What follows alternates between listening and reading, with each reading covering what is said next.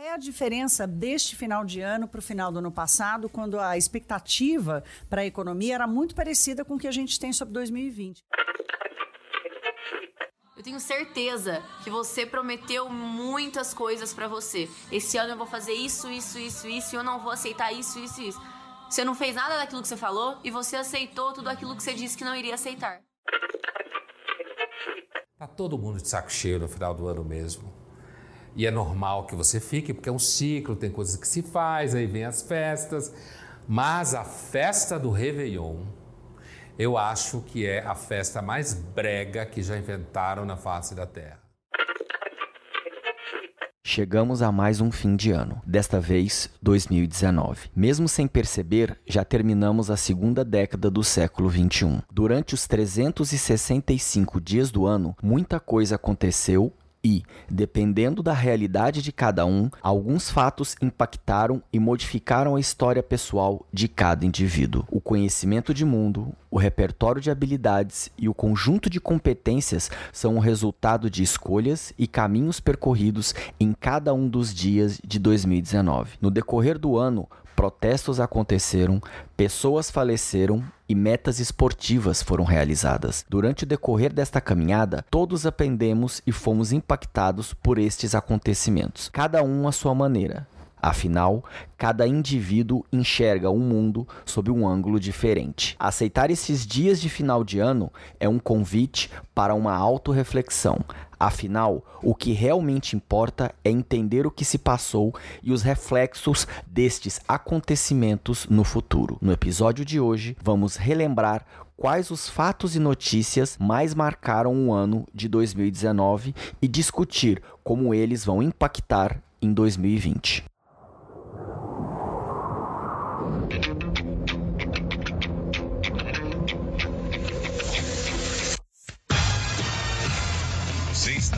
Podcast de montanha.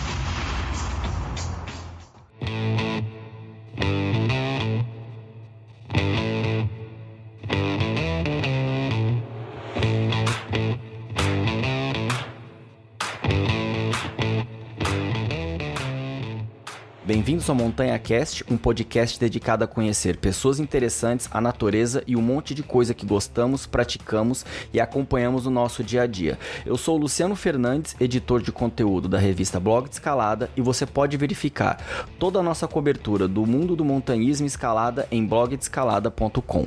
O site já possui 14 anos e cobre os principais assuntos de escalada e montanhismo no Brasil e no mundo. Hoje é o veículo outdoor mais lido da América Latina. O episódio episódio de hoje do Montanha Cast vai abordar o ano de 2019, as notícias que impactaram cada um dos convidados.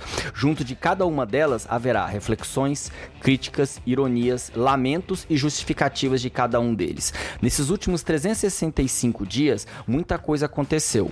Entretanto, é necessário sair um pouco da bolha em que a gente vive e saber um, que tipo de notícia impactou as pessoas que não vivem no mesmo mundinho que você.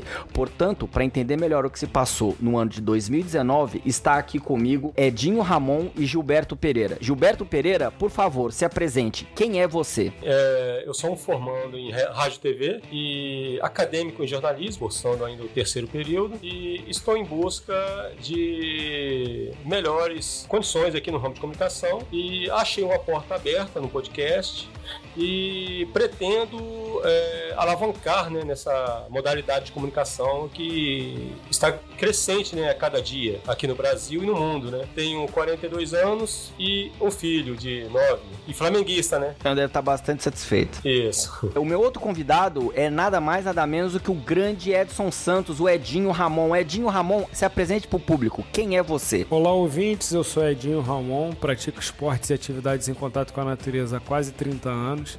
Na última década, tenho dado especial atenção ao paraquedismo e ao montanhismo em diferentes vertentes: escalada, travessias, corridas de montanha e trilhas de longas distâncias.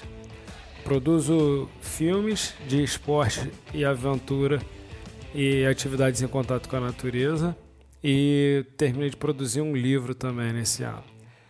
Além de compartilhar ideias sobre estilo de vida e, e, esse tipo de atividade que a gente gosta de desenvolver por meio do Sua Casa é o Mundo, um portal que a gente criou tem cerca de 5 anos. Tudo isso em companhia da minha amada Bia Carvalho, esposa, companheira, sócia e tudo que os adjetivos não alcançam. Nos esportes a gente já fez algumas coisas que a gente pode se orgulhar bastante, mas atualmente a gente está embriagado pelos feedbacks que a gente não para de receber do livro é, Caminho a Dois, Uma Jornada pela Pacific Crest Trail e do filme A Trilha, lançado na gringa com o título The Journey. É, esses são dois produtos que a gente trabalhou agora em 2019, da jornada que a gente viveu no ano de 2018, quando a gente pôde passar 166 dias caminhando pelas montanhas. Esse sou eu.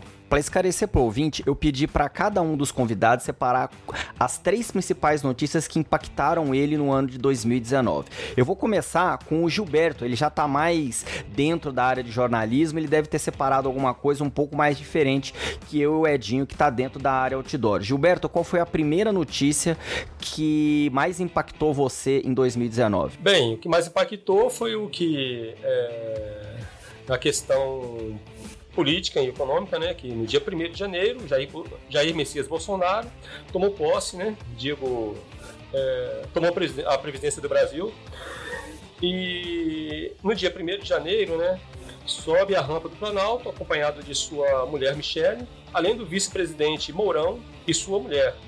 Enquanto Michel Temer e a, e a esposa dele, Marcela, né, os aguardavam no topo do Planalto, poucos meses após a facada sofrida por Bolsonaro, né, que contou com um forte esquema de segurança em Brasília para a posse. Foi uma, uma, um marco né, aqui na política brasileira, um, um dos políticos que mais marcaram né, a, o Manifesto do Povo e mais é, ocorreu polêmicas né, ao seu redor. É, não só na posse, né? Ele é uma metralhadora de declarações polêmicas e por outro lado, a imprensa adora ficar cutucando ele para ele ficar falando cada vez mais asneira. Quais são os motivos que essa notícia mais impactou você? Bem, ela impactou porque ela mobilizou diversos é, grupos sociais, né? É, sindicatos, a população em si, ONGs, a economia do Brasil e no mundo, assim como a questão é, relacionada à educação, ela foi muito impactante na economia brasileira, entendeu? Ao qual estamos passando agora por uma, um aumento na, na, no, no, preço da carne, é, em questão da economia, a educação, ainda está inflamada a questão da educação nas universidades federais, assim como a classe artística, né, em relação à Lei Rouanet, que ele, ele está agindo duramente sobre a, a, a classe cultural, né, os artistas estão questionando muito, é, ainda mais o nosso amigo Edson, que ele, no caso, ele é, é, é criador de conteúdo, então essas classes estão sofrendo em relação ao início da presidência do presidente Bolsonaro. Qual que é o impacto dessa notícia para o ano, o ano que vem? Qual é, mensagem você teria para as pessoas?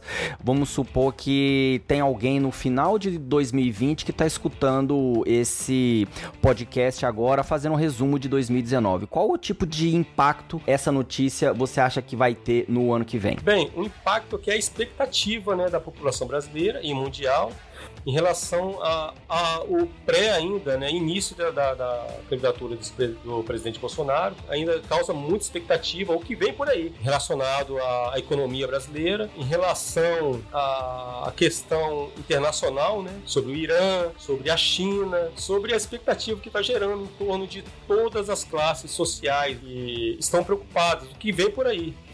Tem a questão dos seus filhos que estão envolvidos em política, qual a relação de Sérgio Moro com é, essas relevâncias né, do presidente Bolsonaro. Então, está criando muita expectativa que vem por aí ainda. Ou seja, é um presidente que até o final do seu mandato ele ainda vai sofrer muito questionamento do povo sobre é, o seu, a sua forma de governo. Doutor Edinho Ramon, qual foi uma notícia das três notícias que você selecionou que mais impactou você no ano de 2019? Quando você me enviou a pauta, eu já imaginava que esse assunto de, da política ia vir à tona, então eu acabei selecionando algumas notícias que me impactaram positivamente. E aí a primeira notícia que eu separei foi a notícia do filme Free Solo ganhando o Oscar. Essa foi uma notícia que eu fiquei muito feliz. Eu não lembro de filme que retrata um documentário de esporte, particularmente de esporte outdoor, ter ganhado o Oscar antes. E acho que me impactou de uma maneira positiva. Como as pessoas deveriam refletir em relação a essa notícia? Que tipo de mensagem você gostaria de dar para as pessoas que não entrou em contato com essa notícia ou tratou essa notícia superficialmente? Na verdade, eu acho que essa notícia ela tem duas abordagens interessantes, que até passa pela polarização que a gente acabou vivendo também aqui no país porque eu vi pessoas que desconheciam o esporte criticarem é, esse filme ter ganhado o Oscar por se tratar de uma modalidade da escalada que o atleta acaba se expondo a, a um considerável risco. E aí quem desconhece o preparo, as características desse tipo de escalada e o comprometimento que o atleta acaba é, desenvolvendo com esse tipo de modalidade é, considera um quase suicídio ou alguma coisa nessa direção. E em contrapartida, quem entende as características desse tipo de escalada, quem tenta se aprofundar, conhecer como é o método de treinamento, os medos, os anseios do atleta, acaba olhando é, esse tipo de, de, de atividade com outra ótica. E eu acho que o filme foi muito rico nesse aspecto, de mostrar o, o outro lado, de mostrar o medo de quem estava envolvido, o medo do, do próprio atleta, como ele faz para lidar com, com esse sentimento e o reconhecimento do, do Oscar, eu acho que vem em cima da qualidade técnica do filme, como ele foi montado, como essa história foi contada, que é um filme que a gente já sabe o final e ainda assim fica querendo acompanhar, curioso por, pelo detalhe. E tem também a questão de ver o outro lado do ser humano ali, porque acaba que quando a gente olha na televisão, quando a gente olha no computador, a gente acaba é, criando um, personagem e às vezes a gente não imagina que aquela pessoa no cotidiano dela tem medos, anseios, é, várias complicações, como qualquer ser humano tem. Então eu acho que da maneira que foi montado o documentário, é, humaniza bastante o, o, atleta e cria esse, esse vínculo aí. Acho que fica a lição de trazer a perseverança, a organização, a, a vontade de, de fazer acontecer ali. Então, para mim, foi uma notícia bastante inspiradora. Que tipo de impacto essa notícia você acredita que vai ter pro, pro ano novo? Que tipo de coisa essa notícia vai refletir no futuro? Quanto ao impacto para o futuro, eu imagino que ver um filme de esporte outdoor sendo premiado no Oscar, para quem trabalha com a produção de audiovisual, particularmente desse nicho, é um, uma grande fonte de esperança e inspiração de ver que é um mercado que está em ascensão e que acaba que a gente se inspira. É, aqui no Brasil mesmo, a gente fala muito da, do desenvolvimento da cultura outdoor e os festivais de, de cinema são uma ótima maneira de fomentar essa cultura. E a gente pode observar um, um crescimento exponencial. Então, cerca de 10 anos atrás, a gente não tinha a quantidade de festival de cinema, festival de montanha que a gente tem agora. E aí eu acho que acaba que queira ou não queira, ter um filme do nicho ganhando o Oscar, que é o que há de premiação de cinema, acaba auxiliando ainda mais o desenvolvimento desse tipo de atividade no mundo e acaba refletindo aqui no nosso país. Bem, chegou a minha vez. A primeira notícia que mais me impactou, eu até fiz um pouco parte da notícia. Eu até tive que noticiar que foi a morte de um amigo. Foi a o escalador mineiro, o Mr. Bean, né, o Leandro Ianota, ele faleceu numa escalada em Chaltén e eu tive que noticiar isso. Eu tive que correr atrás, eu tive que ligar para responsável pelo resgate lá em Chaltén. Foi um negócio bastante emocionante e eu fiquei muito triste. Eu tinha conversado com o Mr. Bean, né, o Leandro e a Nota, há mais ou menos 15 dias. A gente tinha exibido o Downwall em Minas Gerais e ele foi prestigiar o filme. E a última imagem que tem de vídeo do Mr. Bean é exatamente na entrada do festival, ele falando sobre o filme e abraçando todo mundo e ele enviando mensagens para todo mundo falando da importância que era todo mundo comparecer no cinema. Então, para mim foi muito duro, foi, foi muito, muito triste, porque além de eu estar tá noticiando a morte de uma pessoa que era muito querida para mim, eu via muitas pessoas ficarem criticando a maneira com que eu noticiava as coisas, porque eu precisava de ter uma declaração oficial das pessoas que estavam fazendo o resgate e tinha que documentar aquilo de maneira que fosse 100% de certeza. E eu vi paralelamente a isso as pessoas espalharem notícias falsas o tempo todo no Instagram, ficarem compartilhando muita coisa no WhatsApp. É, é assim, foi muito triste. Eu vi assim, é, ao vivo e a cores, como as pessoas querem aparecer em cima da morte das outras pessoas, é, espalhando notícia e, e, jogando pedra e fazendo um monte de coisa. É que tem gente que acha que você cobrir a notícia é, é desrespeitar. Eu tava simplesmente honrando o, a, a, memória do Mr. Bean noticiando aquilo. E aquilo me impactou assim tremendamente, porque ele tinha me mandado a mensagem de voz uma semana antes. Eu tava em Minas Gerais escalando e eu mandei uma mensagem para ele porque eu queria escalar com ele. E ele mandou uma mensagem de voz para mim, falando: Luciano, eu tô aqui em Chaltén, não vou poder escalar com você, a gente se fala depois. Foi mais ou menos essa mensagem dele. E, e isso para mim impactou tremendamente, entendeu? Eu acho que como que as pessoas deveriam refletir em relação a essa notícia, deveria refletir que antes de ficar histérico, antes de ficar gritando, acusando que é fake news, antes de, de, de ficar pensando com qualquer outra coisa que não seja o cérebro, a pessoa raciocinar que, da mesma maneira que não é fácil estar tá lendo uma notícia ruim daquela, também não é fácil a gente ficar noticiando coisas ruins. É, um, uma das, um dos impactos que o, o site teve e, e toda a,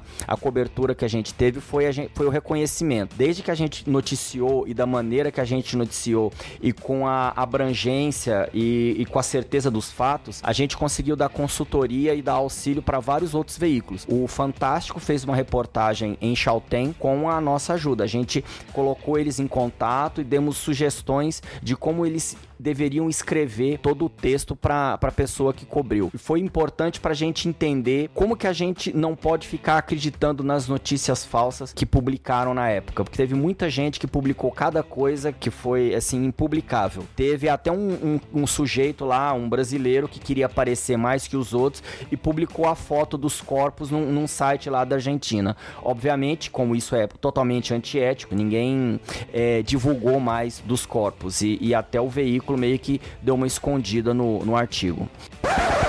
Para ampliar o conteúdo, a gente também procurou outras pessoas que pudessem falar sobre que tipo de notícia impactou durante o ano e quem mais se destacou durante o ano. A primeira pessoa que a gente procurou foi o jornalista Eric Finardi, da Rádio Poliesportiva. Vamos escutar o que, que ele disse. Fala pessoal, aqui é Eric Finardi, jornalista morador da Zona Norte de São Paulo, especificamente na Serra da Cantareira. E bom, a notícia que mais impactou em 2019 com certeza foi a morte do jornalista brasileiro Ricardo Boixá, um cara que me inspirava dentro do jornalismo, né, até pelo fato de ser da mesma profissão que eu. Era um cara que me inspirava, tinha um senso crítico muito inteligente, era um cara bastante interessante, ao mesmo tempo que era um cara culto, também era bastante popular, não fazia média com ninguém, sabia criticar as pessoas que deveriam ser criticadas é, nunca se abdicou de conversar com outras pessoas, era bastante transparente, conversava com veículos de humor, ao mesmo tempo em que dava entrevistas bastante inteligentes, bastante interessantes, né? Era um cara que ajudava os jovens jornalistas que precisavam também de apoio, ganhador de muitos prêmios ESSO justamente por isso, né? Muitos prêmios dentro do jornalismo, justamente é, pela sua atividade dentro do, da comunicação, né? Então é um cara que bastante gente gosta, gostava também. Foi um cara que muitos lamentaram quando morreu, principalmente eu também fiquei, fiz até um texto sobre ele, sobre a trajetória dele, porque era um cara que me inspirava dentro do jornalismo e a morte dele foi bastante trágica, né? Helicóptero caindo, helicóptero que estava caindo, então foi bastante impactante. Essa foi uma das notícias que mais me marcou em 2019. É, a personalidade do ano, eu acredito que seja aquela garota sueca ativista é, Greta Thunberg, né? Ela que já no ano passado parou de frequentar as escolas para fazer um ativismo contra a emissão de gases carbônicos do, do governo sueco, né? E, e começou a protestar, foi ativista em 2019, discursou na ONU, se não estiver enganado, e foi um, um marco, assim, todo mundo parou para ver uma garota de apenas 16 anos discursando na ONU, né? Sendo aclamada pelo público, porque é difícil a gente ver um jovem, apenas 16 anos, tão engajado com causas políticas, tão engajado assim com, com uma causa mesmo, né? A gente vê nossos jovens hoje muito mais perdidos do que bem achados, né? A gente vê ah, a criançada hoje muito mais preocupada com o Instagram, com as redes sociais, muito mais preocupada com si mesmo do que com o mundo. É muito mais que o mundo se dane e menos vamos abraçar o mundo, vamos mudar o mundo, né? E eu sou muito daquelas pessoas que acreditam que o pouquinho que a gente fizer, a gente consegue ajudar bastante pessoas, né? Se a gente fizer o nosso, né? A gente puder ajudar uma pessoa, a gente já está ajudando o mundo. Então, acredito que seja isso, né? Então, para mim fica com a notícia do ano a morte do Boixá e com a personalidade do ano a Gruta Thunberg. Gilberto, qual que é a sua segunda notícia, a notícia que mais te impactou em 2019? A notícia que mais impactou foi a, o rompimento da barreira a barragem em Brumadinho, né? Aconteceu aquele rompimento ali em Córrego do Feijão, no dia 25 de janeiro de 2019, resultando em um dos maiores desastres no rejeito de minério no Brasil. A barragem de Dejeitos, cujo a, a designação oficial era a barragem da mineradora do Córrego do Feijão, classificada como de baixo risco, e alto potencial destrutivo, né? Que a empresa era controlada pela Vale, que estava localizado no Ribeiro, Ribeirão, né?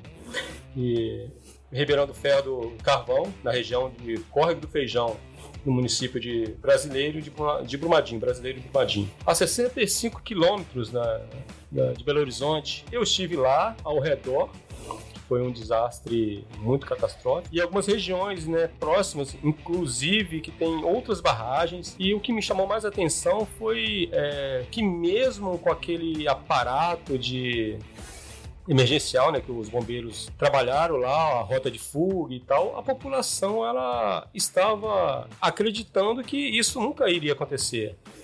Tanto é que a região ali de Santo Antônio do Rio Abaixo, a região de Santa Maria de Itabira, onde possui diversas barragens também, eu percebi que a população ela está totalmente despreocupada com essa questão né, de risco iminente de, rompimento de barragem. Segundo alguns estudiosos, ela é, foi maior até que, que, a tragédia Mariana, que aconteceu em 2015, na, na próximo de novembro, né? E mesmo diante disso, a população mineira ainda se encontra anestesiada achando que ainda não vai acontecer mais o pior, mas é uma questão que envolve várias, vários setores, né? Que é o IEMA, é, prefeitura, o Estado em si, governantes que deveriam fiscalizar mais a questão da ambiental e apostaram que nunca iria acontecer. Isso marcou muito, foi uma, uma das tragédias do século né, aqui no Brasil, envolvendo é, rompimentos de barragem. Isso me preocupou muito e ainda tem outras barragens que ainda é, é, impõe risco à sociedade. Qual que é o impacto que você acha que vai ter no futuro, nos, no próximo ano principalmente, esse tipo de rompimento? Você acredita que as pessoas vão começar a esquecer, vai achar que está lá no passado e vai continuar o mesmo modus operandi, acreditando que não, isso nunca vai acontecer, isso aconteceu uma vez, não vai acontecer de novo? Ou você acha que a população está mais consciente em relação a isso? Olha, como eu disse, o impacto ambiental é irreparável. Isso desde a da tragédia de Mariana. Mas como você disse, a população ela se anestesiou porque a Vale ela faz alguns investimentos, como aconteceu aqui em Vitória, ela fez um parque, ela faz um viaduto. O marketing da empresa ela, ela te envolve a acreditar que não irá acontecer, entendeu? Muitas famílias ainda não receberam as indenizações, até porque a justiça é falha, demora muito. E como eu percebi lá em Minas Gerais, na minha viagem, as pessoas ela acreditam que não vai acontecer novamente. Por quê? Porque a Vale ela transmite essa, esse pensamento. E, infelizmente, é uma empresa que investe na, na cidade, gera uma economia, como aconteceu na tragédia de, de, de Mariana, que a empresa aqui no Espírito Santo fechou, vai, no caso, vai reabrir agora, ano que vem, já até já iniciou as atividades. Isso acontece o quê? No, no caso de Mariana, afetou a economia, que a economia era a mineração, entendeu? Então a população ela se, se torna refém da, da, da receita gerada por essas empresas e acaba deixando no esquecimento os riscos ao, ao, ao, é, ao meio ambiente o risco à saúde, o risco de vida, porque essas empresas elas acabam investindo, gerando economia na região e a população não, isso vai acontecer, está gerando renda, está gerando economia, a cidade depende desse investimento, então vai deixando a tragédia para o passado e vai é, é, é, é, crendo que no futuro é, é, não vai tornar a acontecer novamente, mas é uma, uma falsa, é um falso pensamento. Edinho, a sua segunda notícia, qual foi a notícia que a segunda notícia que mais te impactou em 2019? A segunda notícia que eu separei é da americana Alison Felix, uma corredora que aos 33 anos, integrando a equipe de 4x400 dos Estados Unidos, é, bateu o recorde do Usain Bolt, ganhando a 12ª medalha de ouro é, em Mundial de Atletismo. Só que essa medalha ela ganhou é, dez meses após ter sido mãe.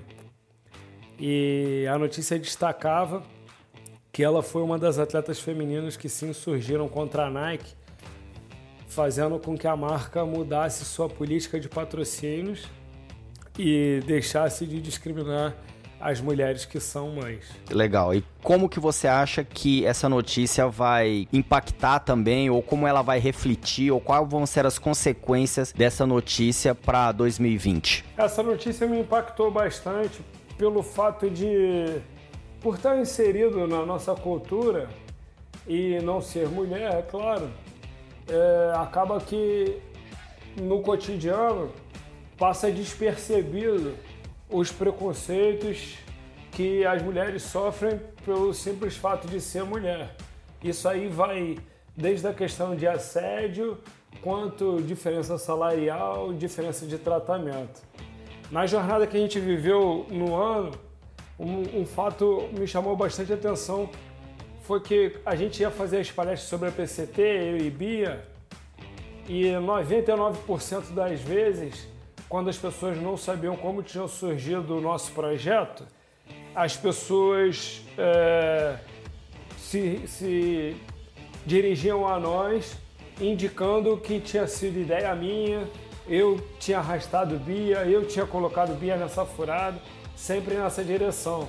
Sendo que, na verdade, a ideia toda do projeto surgiu por parte da Bia. E à medida que a gente vai pesquisando, vai tendo acesso à informação, a gente vai percebendo que, que a mulher ela, ela sofre bastante preconceito, às vezes um preconceito velado que a gente mesmo não consegue identificar. Então essa foi uma notícia que chamou bastante atenção para mim nesse sentido de tentar ser mais empático com as mulheres, identificar e tentar ser um porta-voz de, desse pensamento, da gente tentar entender o lado da mulher. Qual é o impacto que teria no próximo ano? Com relação ao impacto dessa notícia, Luciana e ouvintes, eu tenho sinceras dúvidas se é o tipo de notícia que vai reverberar.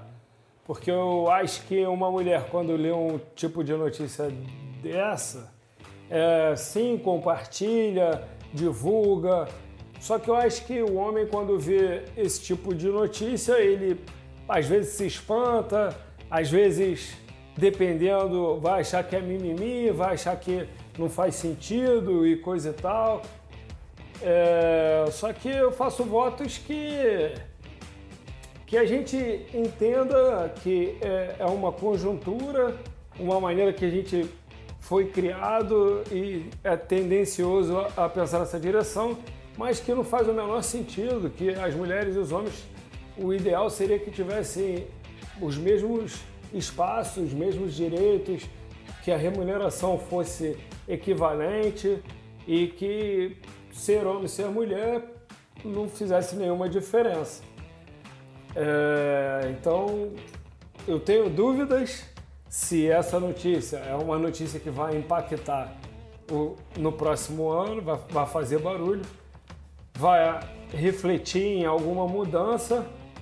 Entretanto, faço votos que sim, que a gente repense, é, como repense as, as nossas relações com relação à mulher. A gente foi procurar também o Davis Tavares, lá no Rio Grande do Sul, para que ele pudesse falar qual notícia que impactou ele no ano de 2019 e quem que ele destacaria como personalidade do ano nesse ano que passou. Olá pessoal, meu nome é Davis Tavares, moro em Porto Alegre, no Rio Grande do Sul, sou empresário, é, tenho uma empresa de tecnologia e escalo há mais de 20 anos, mas sou mais conhecido como o pai da Amanda, pai da Mandinha, que é um grande privilégio para mim, sem dúvida nenhuma.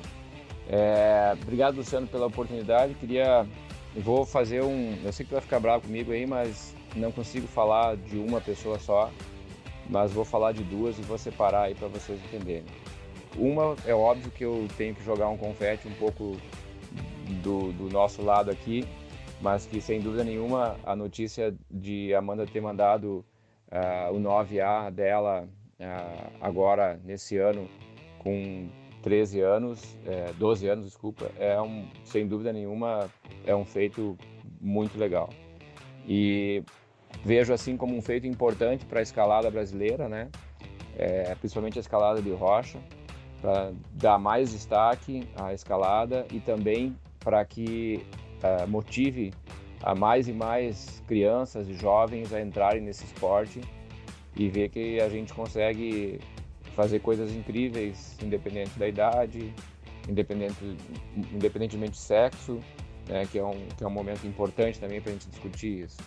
Então eu vou dividir assim, ó, mas para não ficar só nessa, nessa questão de pai coruja aí, vou dividir assim. Nacional, então, a minha notícia que me marcou muito, até porque vivi isso muito perto, e, e realmente, é, mesmo estando perto, é impactante, é o 9A da Mandinha aí, na escalada.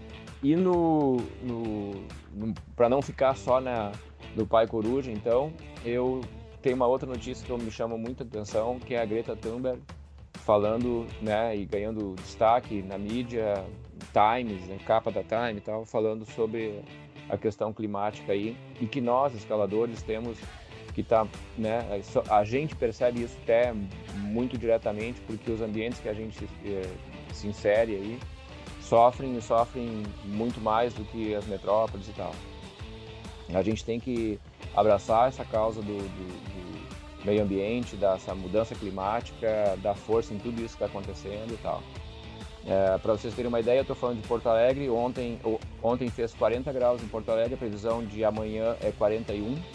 E é uma coisa que talvez as pessoas não saibam que acontece no verão aqui no Rio Grande do Sul, principalmente em Porto Alegre. E é, é óbvio que também ah, no meio da semana a temperatura vai cair para 36 dentro de um temporal que sabe Deus qual é que vai ser a proporção. Esse é o, é o momento que a gente vive, independente de qual uh, local a gente está, é, seja na natureza na vida ao ar livre ou numa metrópole. Então temos que abrir os nossos olhos para isso. Mas o ponto principal que eu queria falar do caso das duas meninas e que me chamam a atenção, é, em, além da causa que elas defendem, cada uma, a causa da Greta e a Amanda trabalhando cada vez mais em prol aí da escalada, dos feitos e tal, elevando o nível da escalada em rocha, é, na idade que está. É, o que me chama a atenção nos dois casos é porque eu gosto muito de desenvolvimento pessoal, do tema desenvolvimento pessoal e criação de filhos, família, etc e tal. E o que eu, eu o que o viés que tem por trás disso é que crianças que a gente está recebendo, quem são essas crianças que a gente está recebendo no mundo hoje, né?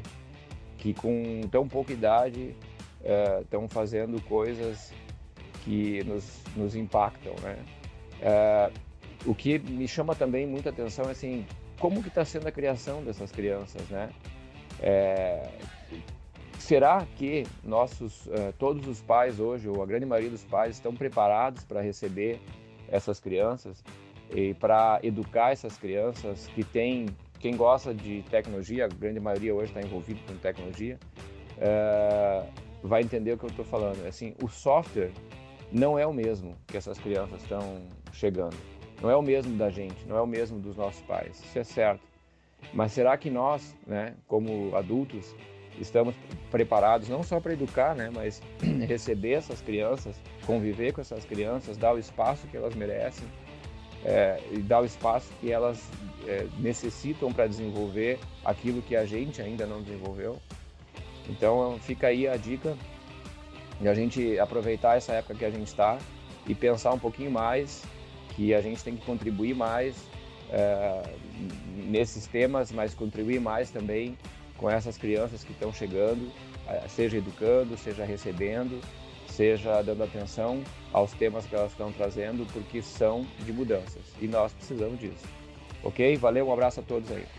Bem, a minha segunda notícia, a que mais me impactou nesse ano, o Gilberto vai ficar muito satisfeito. Para mim foi o ano de ouro do Flamengo. Não porque eu sou flamenguista, muito pelo contrário, mas eu acho que foi a premiação de um time de futebol que teve um trabalho a longo prazo de austeridade em gastos, não ficou fazendo gastos exorbitantes, procurou o tempo todo economizar e fazer um bom uso do dinheiro para que o time ficasse sustentável e com lucro no futuro. O resultado disso foi no ano de 2019, o Flamengo conseguiu ter um ano em que ele conseguiu ganhar um campeonato de grande relevância, apesar de ser meio na sorte, mas ganhou um campeonato de grande relevância e mostrou para todo mundo que se você tiver uma boa organização, uma boa gestão daqueles recursos, você vai conseguir se igualar a um, a um esporte internacional internacional.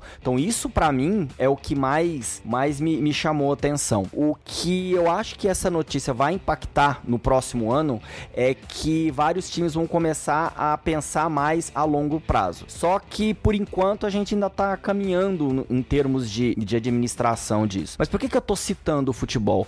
O futebol, como é o esporte de maior popularidade no Brasil, ele também serve de inspiração para várias pessoas. Então, um esporte ou um time popular, igual o Flamengo, começar a exaltar que você tem que ter boa administração e ter uso racional de recursos, ele pode ensinar para as pessoas que é importante você primeiro, ser racional nas suas decisões. E segundo, começar a fazer uso daquela racionalidade para atingir os objetivos. Não adianta nada ser porra louca, ficar fazendo contratação bombástica e se no futuro você comprometer. Então, isso eu acho que é até importante para a população mais simples aprender o uso racional do dinheiro, o uso racional dos recursos. E, e isso, para mim, é, me impactou bastante, porque eu não sabia e eu fui atrás de por que, que o Flamengo estava com de bastante dinheiro de uma hora para outra e eu vi que era fruto de uma boa administração que estava sendo executada há pelo menos uns quatro anos. É, e os times que há quatro anos atrás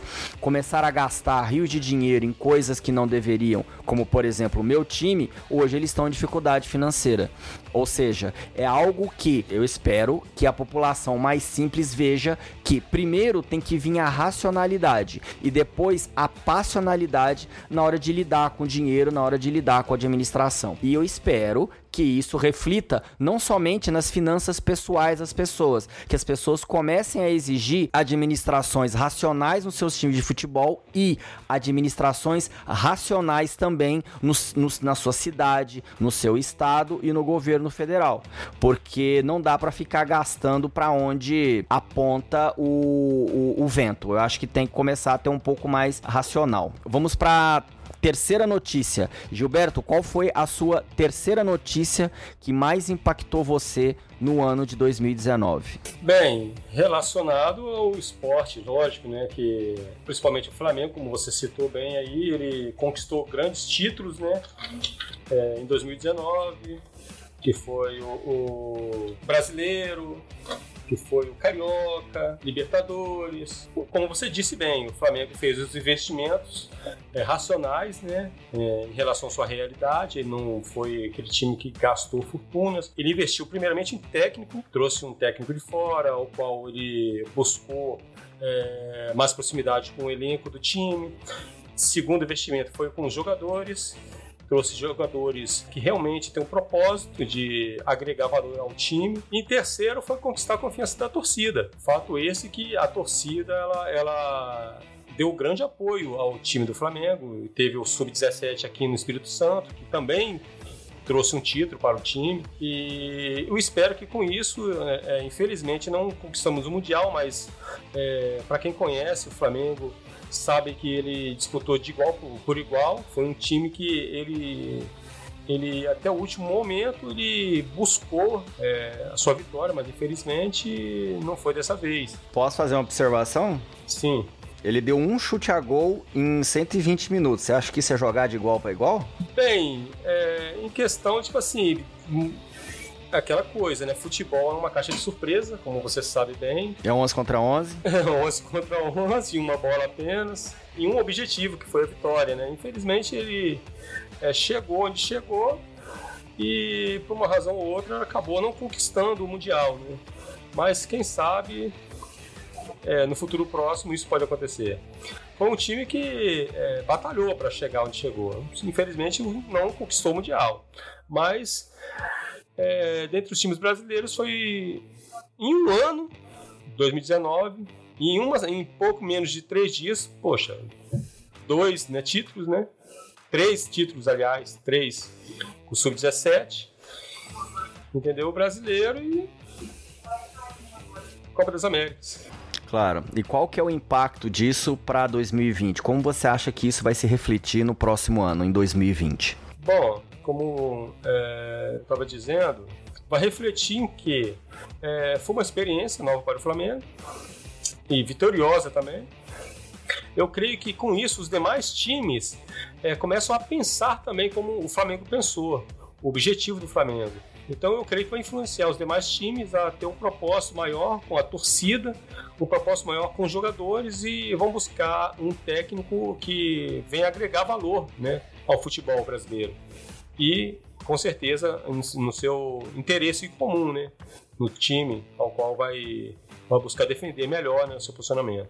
A gente foi procurar também a Ana Lígia Fujiwara, do interior de São Paulo, para saber o que, que impactou ela no ano de 2019 e quem ela destacaria como personalidade desse ano que passou. Meu nome é Ana Lígia Fujiwara, Moro em Piracicaba, interior de São Paulo. Sou engenheira agrônoma e pratico a escalada esportiva há mais de 15 anos. Em 2019, o que mais me chamou a atenção foi saber que o Cezinha, o César Grosso, conseguiu livrar o teto do baú. Nós ficamos acompanhando esses 22 dias de trabalho e torcendo muito para o projeto sair. Eu fico encantada pelos projetos que não se resumem apenas no grau, eu adoro quando existe uma história por trás daquela cadena. É difícil escolher uma pessoa entre tantas. Mas já que eu tenho que escolher uma, a personalidade do ano, para mim, é o Cezinho, César Grosso. Senhor doutor Edson Santos, o Edinho Ramon, o que, que foi a terceira notícia que mais impactou você no ano de 2019? Como eu te falei, um dos esportes que eu tenho me dedicado recentemente é a corrida é, particularmente ultramaratona. Então, a notícia do Eliud Kipchoge, que correu uma maratona para menos de duas horas, foi a terceira notícia que me impactou bastante. Ele fez a média impressionante de 2 minutos e 50 segundos por km de pace. Acho que o meu tempo recorde num quilômetro é 3 minutos, uma prova que a gente estava brincando lá. Tinha que correr um quilômetro só, foi um tiro para a morte. Eu fiz em 3 minutos, o cara correu 42 para 2,50, meu irmão. Pô, esse cara aí foi sinistra a marca dele. Eu acompanhei e eu achei muito maneiro que ele falou: sou o primeiro homem, quero inspirar muitas pessoas e mostrar que nenhum ser humano é limitado. Pô, a humildade do cara foi impressionante. O cara bateu uma marca dessa, acho que vai ser difícil para alguém chegar nele, superá-lo. E aí o cara demonstrar essa humildade, eu achei maneiro pra caramba mesmo. Só para colocar uma posição pro ouvinte, o Edinho tá falando a respeito do keniano Eliud Kipchoge, que fez história no, em outubro quando ele correu em menos de duas horas uma maratona. Ele conseguiu transmitir toda a corrida dele lá em Viena em, pelo YouTube que foi em menos de duas horas. Ele teve todo um ambiente especial, entre aspas, preparado para que ele conseguisse, mas é aquela velha história. Se você acha que é fácil, dentro daquilo que ele preparou para conseguir correr em menos de duas horas, é só você ir lá e correr em menos de duas horas também e provar que ele estava errado, entendeu? É mais ou menos isso. E Edinho, só expandir um pouquinho essa questão que você colocou, como que você enxergou ou como que você acha que vai impactar para o ano de 2020 a essa conquista dele e a alegação de que ele tinha, ele conseguiu abre aspas, um doping de equipamento esse o Eliud, ele foi acusado de que o equipamento que ele estava usando melhorou mais ainda o, a performance dele do em relação ao equipamento que outros maratonistas usam. Você acha que em 2020, tanto a conquista dele quanto a acusação desse, desculpa, entre aspas, doping de equipamento vai impactar nos maratonistas? É, eu acho que a gente está nessa era, né? O cara vai lá, faz uma parada sinistra e aí a gente, atrás do computador, chega e escreve um monte de besteira, critica isso, critica aquilo, faz, fala que ia ser diferente se fosse tal coisa. É, na verdade, não foi um evento oficial. A melhor marca dele numa maratona foi, se eu não me engano, 2 horas, 1 minuto e 39 segundos. Nesse evento, que ele correu para menos de duas horas, foi um evento específico para a quebra do recorde. Então, se eu não me engano, eram 36 pessoas correndo com ele num percurso plano e que tinha uma proteção vegetal que minimizava a quantidade de vento. Então, era de fato uma atmosfera ideal para ele conseguir bater esse tempo. E o desafio do evento era esse, de bater esse tempo. Eu não vi nenhuma notícia ele dizendo que, que aquele evento era oficial ou nada nesse sentido. Então acho que pô, é difícil falar que teve doping. Mas sim, não era um evento oficial. A marca, o recorde mundial em evento oficial, ele ainda vai bater. Pô. Imagina aí, baixar o minuto 39, eu acho que o dia que ele encarar uma prova e tiver condição ideal, acho que ele mesmo de repente bate, torcer para ele bater agora aí em 2020. Mas eu acho que a gente está um pouco nessa fase também, né? Quem tem boca fala o que quer, e aí por essas plataformas o cara senta às vezes de mal com a vida ali, pode escrever uma opção de abobrinha, acaba que a gente tem que relevar um pouco isso também no que, que o povo fala, entender, tentar ter um pouquinho de empatia. De repente o cara escreveu, ou o pessoal escreveu no mau momento e vê uma opção de gente comentando ali atrás. Acho que o impacto, para mim, o impacto que fica dessa notícia é de que não é fácil para ninguém para fazer acontecer tem que se dedicar, tem que se preparar e é, mais importante a transpiração que a inspiração. A minha terceira notícia é em relação à escalada. Eu acompanho os campeonatos de escalada há mais ou menos uns 4, 5 anos. Atualmente eu sou o colunista de escalada no jornal Lance e eu tenho uma coluna também na Rádio Poliesportiva, que é uma rádio web aqui em São Paulo, também falando de escalada, falando dos campeonatos internacionais, tudo. Para mim o que mais me impressionou foi a conquista da Janja Garnbret. Ela é uma eslovena de apenas 19 anos e durante o circuito da Copa do Mundo, que são seis etapas para boulder e seis etapas para escalada guiada, ela se tornou prim o primeiro atleta, seja homem ou mulher, a ganhar seis vezes seguidas as etapas de boulder. Nenhum homem, nenhuma mulher, nenhum ser humano tinha conseguido uma marca dessa. E a Iânia, uma menina de 19 anos, conseguiu atingir essa marca. Foi algo histórico, eu assisti ao vivo pelo streaming e foi algo bastante emocionante. Ela, ela entrou para a história como uma das maiores atletas do mundo e eu tenho certeza que para 2020, quando a escalada vai estrear na Olimpíada, ela vai ser o principal nome do, do esporte. Ela vai ser uma atração assim fenomenal. Ela vai deixar todo mundo admirado com ela. E ela, sem dúvida nenhuma, vai ser a pessoa que vai levar a escalada a se popularizar muito em conta do carisma que ela tem, da simpatia que ela tem e da performance que ela executa, principalmente nos mundiais e nas etapas da, da Copa do Mundo. A gente foi procurar também o Dimitri U, uma das pessoas que mais entende de treinamento de escalada aqui no Brasil, para que ele pudesse falar o que, que impactou mais ele no ano de 2019 e quem que ele destacaria como personalidade do ano que passou. Vamos escutar o que ele disse. Muito bem, eu sou Dimitri Vu Pereira, eu moro em Jundiaí. Eu sou professor de educação física.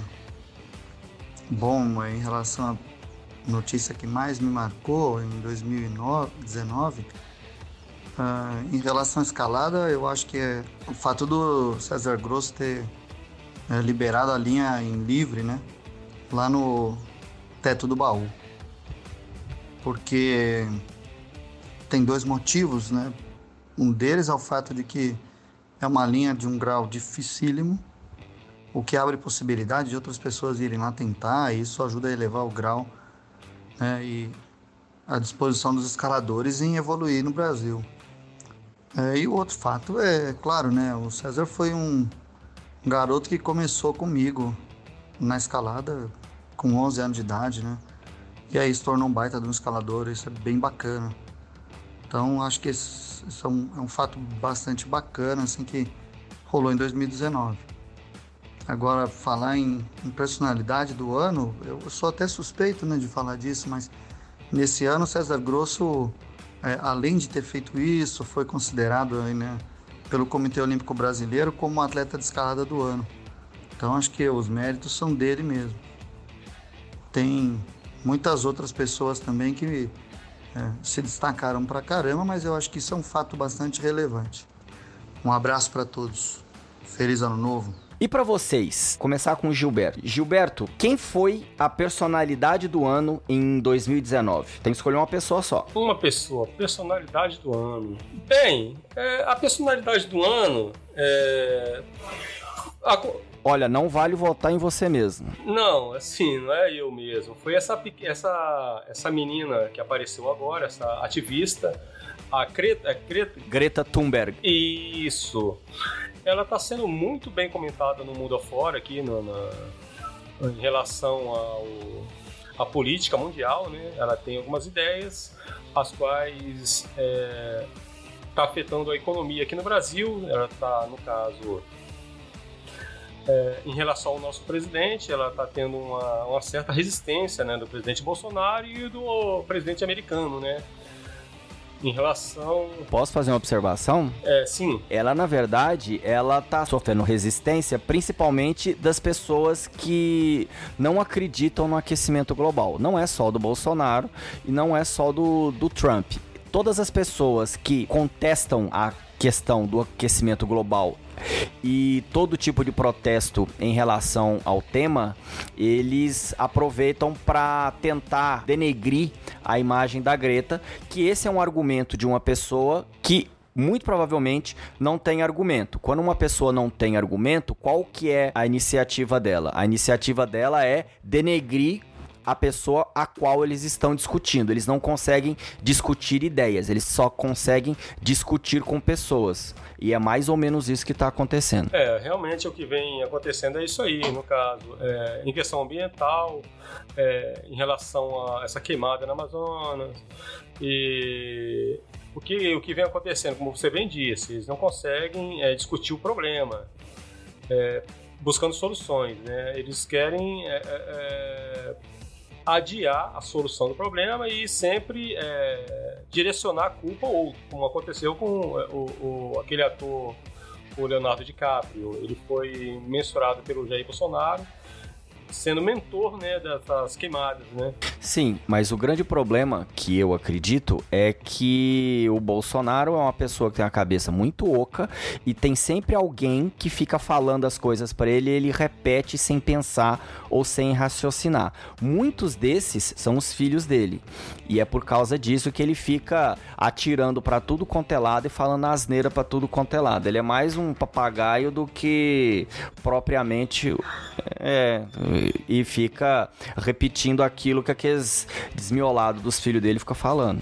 Para complementar o conteúdo, eu fui procurar a Renata Calmon, que mora em São Paulo, para ela dizer qual foi a notícia que mais impactou ela no ano de 2019 e quem que ela acredita que seja a personalidade do ano que passou. Vamos escutar o que, que a Renata disse. Olá, meu nome é Renata Calmon, eu sou atriz, sou apresentadora e sou professora de oratória. A notícia que mais se marcou em 2019 foi o desastre de Brumadinho, em janeiro desse ano, que matou acho que 259 pessoas é, por conta da, da, da, barragem ter quebrado. E acho que a personalidade do ano, ainda seguindo nessa linha do, da consciência ambiental, eu acho que é a Greta Thunberg, pela mensagem que ela passa, pela consciência que ela dá para as questões climáticas. É isso. Então, doutor Edson Santos, Edinho Ramon, por favor, quem é a personalidade do ano? Não vale votar na esposa. Pô, se tu não fala, já ia votar nela. Agora me colocou numa roubada. É, se fosse para escolher uma personalidade, não gosto muito dessa questão de idolatria, de idolatrar pessoas, mas eu escolheria o Universo Outdoor e meu voto iria para mais uma pessoa, para a galera da travessia King Kong. Pro Ed, pro Val, pro William e pro Tarso. Mas como você limitou aí, uma pessoa só, eu escolho o Edmilson Padilha, que é um cara que eu admiro muito. Assisti a palestra dele sobre a, a travessia King Kong lá no Mountain Festival, São Bento Sapucaí, e fiquei fascinado. Sabe aquele cara que vai falando e você vai se inspirando? Parece que você quer puxar a próxima frase, quer escutar mais, quer congelar o relógio. Pô, essa foi minha experiência de assistir a palestra do Ed. E não só pelos projetos dele, pelos projetos pessoais de escalada, quanto também pela marca dele, a Conquista, que a gente sabe que no Brasil ser empreendedor é difícil pra caramba e ele vem um tempão batalhando aí nesse nicho, que é um nicho pô, extremamente delicado, você sabe bem o que eu estou falando. Então, pelos vários projetos de escalada, pela vida dedicada ao montanhismo, pelo tempo que ele vem batalhando como empreendedor no Brasil, meu voto vai para o Ed Padilha, Edmilson Padilha. É, bem, o meu voto ele é um pouco, um pouco, é, como é que fala? Muitas pessoas não sabem, mas ele é para uma pessoa que eu admiro muito. O Gilberto muito provavelmente conhece ele. O meu voto é pro Renan Cirilo, aí do, do Espírito Santo. Ele é um cara que perdeu o emprego dele no final do ano passado, passou por dificuldades pessoais, tudo, e esse ano ele decidiu que iria empreender em cima do podcast, que é uma mídia que pouca gente dava valor no início de 2019, ainda era muito conhecida de nicho, ainda vivia daquela magia de que, ah, esse ano vai ser o ano do, do podcast. E muito pela tenacidade dele, muito pela simpatia, muito pela diplomacia que ele tem, o que eu invejo muito, que eu gostaria de ser mais diplomático. Ele conseguiu reunir várias pessoas em torno da mídia podcast, ele conseguiu realizar o segundo encontro de podcast lá do Espírito Santo, levou um cara do Rio Grande do Sul, que ele é um, um monstro da comunicação do Rio Grande do Sul, lá para dar uma palestra no, no Espírito Santo, e hoje ele é um cara reconhecido no estado e reconhecido também aqui no estado de São Paulo. Várias pessoas quando pensam em podcast, pensam no Renan. Então o Renan para mim, ele é uma pessoa que ele mostrou que dá para se viver trabalhando com internet, dá para se viver trabalhando com o universo outdoor, porque o podcast dele é sobre o universo outdoor, é o Na Trilha, e ele conseguiu simplesmente tornar-se uma pessoa relevante em uma mídia que até pouco tempo atrás poucas pessoas conheciam. Não sei se foi planejado por ele ou não. Hoje até o, o, portal da Rede Globo tem um podcast, o, o site dos jornais daqui do Brasil tem podcast também e o Renan é uma pessoa referência para esses lugares também, entendeu? Então eu votaria com ele. As pessoas deveriam se refletir ao Renan com relação a não se intimidar com as dificuldades, não ficar preocupado quando aparece algum problema, quando sente alguma dificuldade, quando tudo parece parece difícil. Pelo menos ele mostrou nesse ano o que todo o trabalho que ele realizou nos últimos 5, 6 anos de existência do podcast dele, ele está colhendo agora. Não é fruto de sorte, é fruto de planejamento e dedicação. Graças a ele é que eu também tirei o meu podcast da gaveta e agora estou conseguindo gravar mais ou menos de 15 em 15 dias. Então eu acho que todas as pessoas que querem empreender no universo outdoor, empreender fazendo alguma coisa com internet, deveria é, se esperar espelhar um pouco no Renan. Assim como o Dr. Edinho e a, e a Dona Bia foram os destaques no ano de 2017 em relação a coisas na internet, o Renan esse ano, de, desculpa, de 2018, o Renan esse ano foi o cara que, na minha opinião, que mais fez a diferença na, na internet em 2019. Então, doutor Gilberto, o que, o que esperar de 2020? O que, que você quer falar para o nosso amigo Gilbertinho lá no, em novembro, dezembro de 2020? Qual a mensagem que você tem que dar? Bem, é expectativa.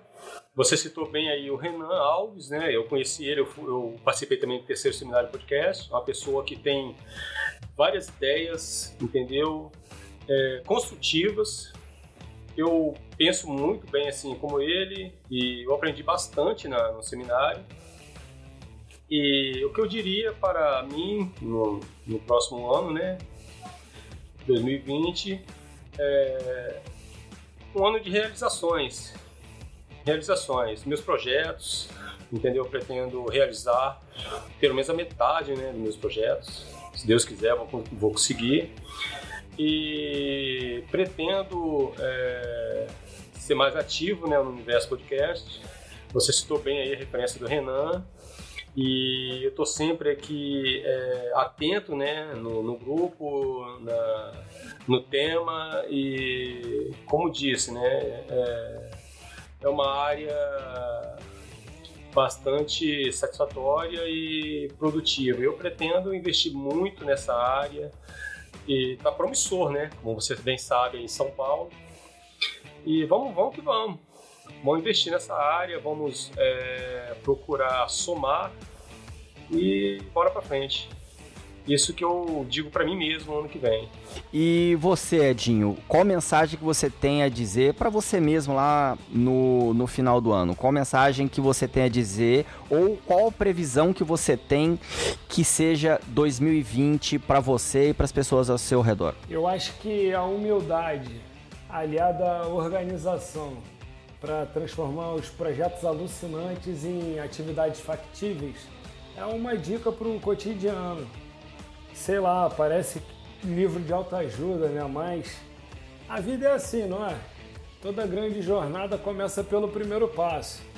E às vezes ter uma meta bem definida lá longe faz a gente ir caminhando na mesma direção geral. Às vezes desvia um pouquinho para um lado, às vezes deriva para o outro, desvia, sai um pouquinho e volta. Mas se a gente tem um objetivo bem definido lá longe, a gente consegue sempre nesse sentido, não pega o contra-azimuth e vai sempre progredindo, sempre avançando. Acho que essa, essa é uma reflexão que pode ficar. Bem, o meu 2020 eu espero que seja melhor que o meu 2019, porque eu tive muitos problemas esse ano, principalmente, é, não sei se você sabe, acho que eu falei para você no festival. Eu operei o ombro, tô parado há seis meses de fazer esporte e isso foi muito triste para mim, sabe? Foi tirou até a inspiração que eu tinha para escrever, nos temas que eu tinha e abalou até bastante a minha autoestima. Mas já, já marquei na academia, no dia 6 eu já, já tô de volta aos treinos. E principalmente, aproveitar que é a novidade que eu tenho a falar para você. No final de janeiro, eu e a Natália, nós vamos para Outdoor Retailer, que é a maior feira de produtos outdoor dos Estados Unidos. A gente vai, vai procurar fazer alguns negócios lá e a gente vai visitar Boulder. Então, se alguém sabe o que, que existe em Boulder, nós iremos reunir com esse pessoal e nós vamos tentar viabilizar alguns eventos de cinema para 2020. Não somente em São Paulo, mas também no Rio de Janeiro, em Curitiba e outras cidades que tiveram boa resposta quando a gente exibiu o Downwall. Então essa, essa é a esperança que 2020 seja, seja um ano de bastante exercício, sem operações e com bastante novidade para o pessoal no universo outdoor. Legal, bacana. É, então, doutor Gilberto, para encerrar, que mensagem que você tem a dar para a pessoa que está escutando esse podcast, que foi um tema um pouco diferente dentro da temática que a gente adota aqui? Bem, a mensagem que eu tenho para passar para quem está nos ouvindo, né? é que, como você disse no início, né, é, em relação às mensagens né, que a pessoa é, adquire né, na, nos, nos, meios de comunicação, que, que se tem um certo cuidado, entendeu? Ao compartilhar, buscar um pouquinho mais, conhecer é, o assunto ao qual está sendo comunicado, buscar é, apurar melhor as notícias, porque é uma coisa muito importante, né, que é a comunicação, porém é uma coisa muito perigosa para é, em relação ao mau uso, como é, é, foi o, o, início do tema, né? Que busque conhecer mais o assunto e, e apurar mais, né, para poder filtrar as boas notícias, para poder, no caso, noticiar. Para o ouvinte que quiser entrar em contato com você, saber mais sobre você, Gilberto, como que ele pode fazer? Quais são suas mídias sociais? Qual que é o seu e-mail? Como você pode ser contactado? Ah, o meu e-mail é gilbertopdp1978.hotmail.com e no Facebook, né, Gilberto Pereira, estamos lá. Claro, muito obrigado. Edinho, e você? Qual mensagem você tem a dizer para as pessoas que estão escutando esse podcast, nesse tema um pouco diferente, que vai sair nessa segunda-feira, dia 30? Então, qual a mensagem que você tem a dizer para as pessoas que estão escutando e que estão esperando de 2020? Uh, Luciano e ouvintes, eu tenho certeza que 2020 vai ser um ano maravilhoso. A gente do, do Sua Casa é Mundo tem uma surpresa guardada aí para o final de janeiro. E a gente sabe que aqui no, no Basecamp do Sua Casa é o Mundo vai ser um ano repleto de turbulência e trabalho pra caramba. Então 2020 é um ano de esperança e fé. Não uma fé religiosa, uma fé inabalável de que as coisas vão funcionar e que se não funcionarem, é para a gente estar tá aberto à crítica, para reajustar os ponteiros e seguir sempre avançando.